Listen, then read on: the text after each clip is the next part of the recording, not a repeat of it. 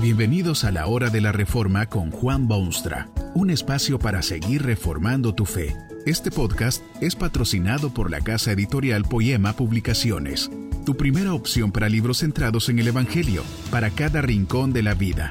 Para ver los nuevos libros de este mes, visita nuestra página www.poema.co. Ahora escuchemos a Juan Boonstra con el programa de hoy. Esta conferencia se titula El pecado sin perdón y está basada en las palabras bíblicas de Mateo 12, 32. Al que hable contra el Espíritu Santo no le será perdonado, ni en este siglo, ni en el venidero.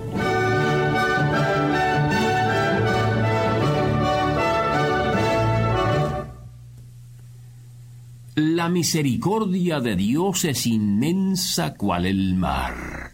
Pero hay un pecado tan horrible que ni Dios puede perdonarlo. Usted sabe que el Dios de las Escrituras se distingue de todos los dioses creados por la desesperación humana en que es Dios que perdona, total, amplia, eternamente. Tan grande es su anhelo de perdonar al hombre sus maldades que para ello hizo algo que se ha tornado monumento histórico por los siglos de los siglos. Dice la escritura que de tal manera amó Dios al mundo, es decir, al hombre pecador, que dio a su Hijo unigénito para que todo aquel que en él cree no se pierda, mas tenga vida eterna. Aquellos que han experimentado aquel fantástico perdón no cesan de maravillarse por tan amplia misericordia, y usted puede ver sus expresiones de gratitud en todas las páginas de la palabra de Dios. Un más moderno poeta lo dijo de este modo cuando recuerdo del amor divino que desde el cielo al Salvador envió, aquel Jesús que por salvarme vino y en una cruz sufrió por mí y murió, mi corazón entona esta canción. Cuán grande es Él, cuán grande es Él.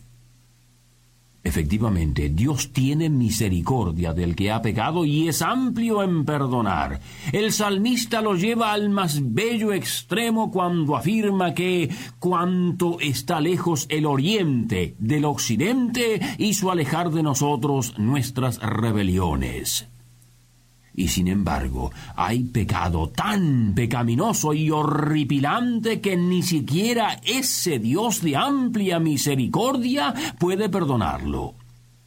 Era a ese pecado que se refería Jesucristo cuando dijo que todo pecado y blasfemia será perdonado a los hombres, pero este un pecado no les será perdonado, ni en este siglo ni en el venidero. ¿Qué pecado puede ser este que Dios no está dispuesto a perdonarlo? ¿Quién lo ha cometido? ¿Es usted quizá culpable de este acto tan temible que ni la eternidad podrá quitarle? ¿Qué es el pecado sin perdón? En cuestión de tan enorme envergadura conviene consultar primeramente la propia palabra de Dios para evitar así el caer en mil opiniones que pueden o no ser verdad. Se trata de seres humanos y de cosas eternas y de juicios de Dios y de enseñanzas de su palabra, y por esta razón es imperativo ir a las fuentes mismas del saber y evitar malentendidos y confusión. Este pecado sin perdón no es invento humano, como si a alguien se le hubiese ocurrido crear un pecado excepcionalmente malvado con el cual asustar a la gente y tenerlos al margen de la seguridad absoluta. Este pecado sin perdón no es tampoco creación de teólogos que se pasan los días y una parte de las noches en profundas cavilaciones y entretenidas disputas. El pecado sin perdón es algo que se menciona directa y claramente en la Biblia misma. Fue Jesucristo, el Hijo Eterno de Dios, quien lo trajo a colación en sus pláticas y discursos con el género humano. Debemos ir a las Escrituras para ver en qué consiste este pecado sin perdón. Estas fueron las circunstancias en las cuales Jesucristo hizo resaltar el pecado imperdonable. Había estado el Hijo de Dios hacía ya bastante tiempo en la tierra. Su fama se había extendido a lo largo y ancho del país. La gente hablaba de él como algo asombrosamente nuevo e intelectualmente atrayente. Jesucristo había hecho cosas muy buenas para el pueblo, para el ser humano, para la raza. Jesucristo había demostrado que Dios no desea los males a que estamos tan habituados. Vio un hombre con una mano seca y procedió a curarlo. Jesucristo demostró impaciencia con aquellos que hacían de la vida una serie de reglamentaciones formales y la felicidad el resultado de una vida sin gozo. Cosechó espinas de trigo y se alimentó de ellas en el día del descanso. Jesucristo iba por todos los contornos, restaurando humanidad, curando enfermos, alentando a los caídos, animando a los valientes que luchan, dando vista a ciegos y el lenguaje a los mudos y la sanidad a quienes estaban poseídos de espíritus diabólicos. Tanto bien hacía Jesucristo y con tanta frecuencia que el historiador nos dice literalmente que toda la gente estaba atónita y decía ¿Será este aquel hijo de David? El pueblo estaba agradecidamente asombrado de los aportes positivos de Jesucristo a la causa humana. El pueblo se estaba dando cuenta que en ese Cristo había lo divino, había esperanza y había compasión y había verdad. De pronto surge un monstruo feísimo en ese cuadro tan entusiasta. Es la voz discordante de un fragmento de la población, los incrédulos y cínicos, los que se consideran por encima de los demás, los que se creen justos y santos y perfectos y dignos de ser imitados. Este era el fragmento humano que tenía ahogante control del resto del pueblo, mal llamados líderes y conductores que se sienten amenazados y en peligro de perder sus puestos de privilegio inhumano si permiten al pueblo que siga en pos de Jesucristo. Estos son quienes empiezan a difundir una terrible acusación. Dicen que lo que hace Jesucristo lo hace porque está en pacto con los demonios del infierno.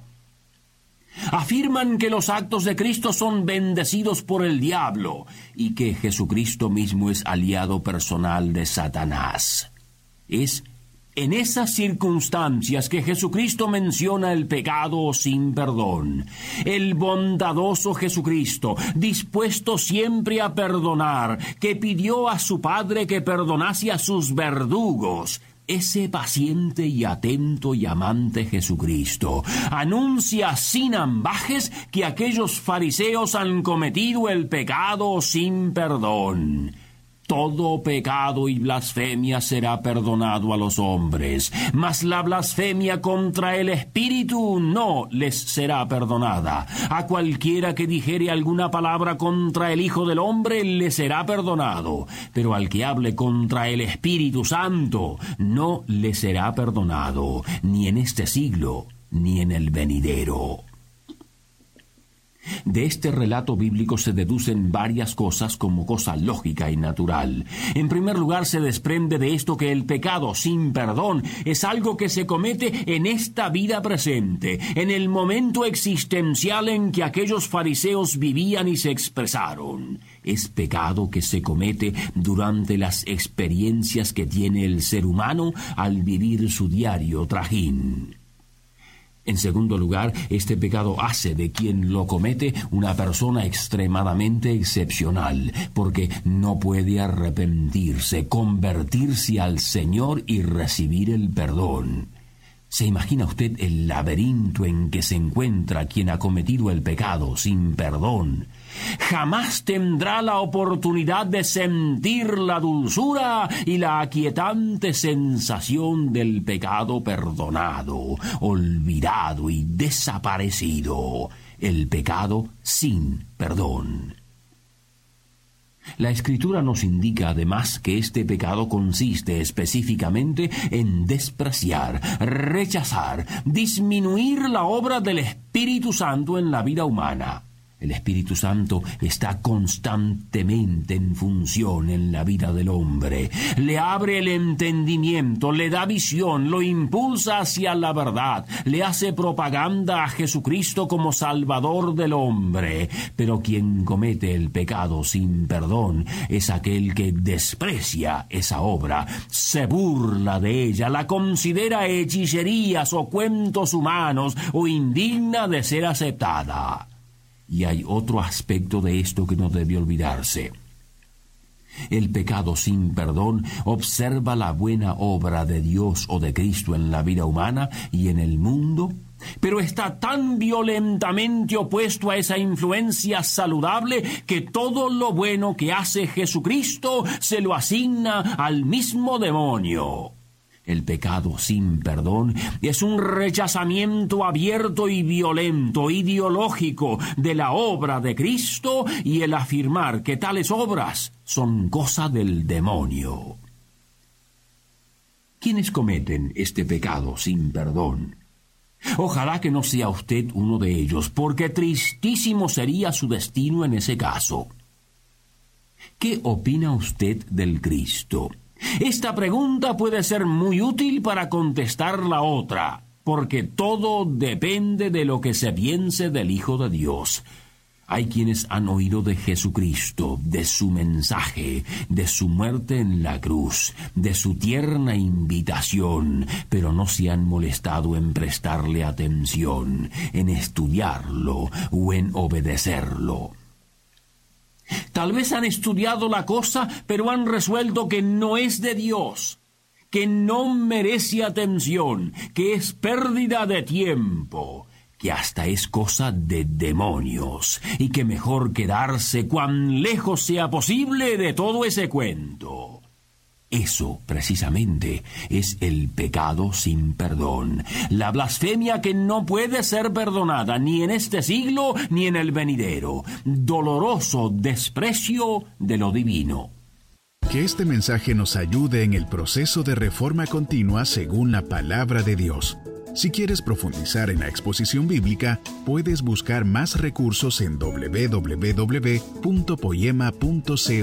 Allí encontrarás libros que te ayuden a entender la palabra de Dios y aplicarla a tu vida. Poema, el Evangelio para cada rincón de la vida.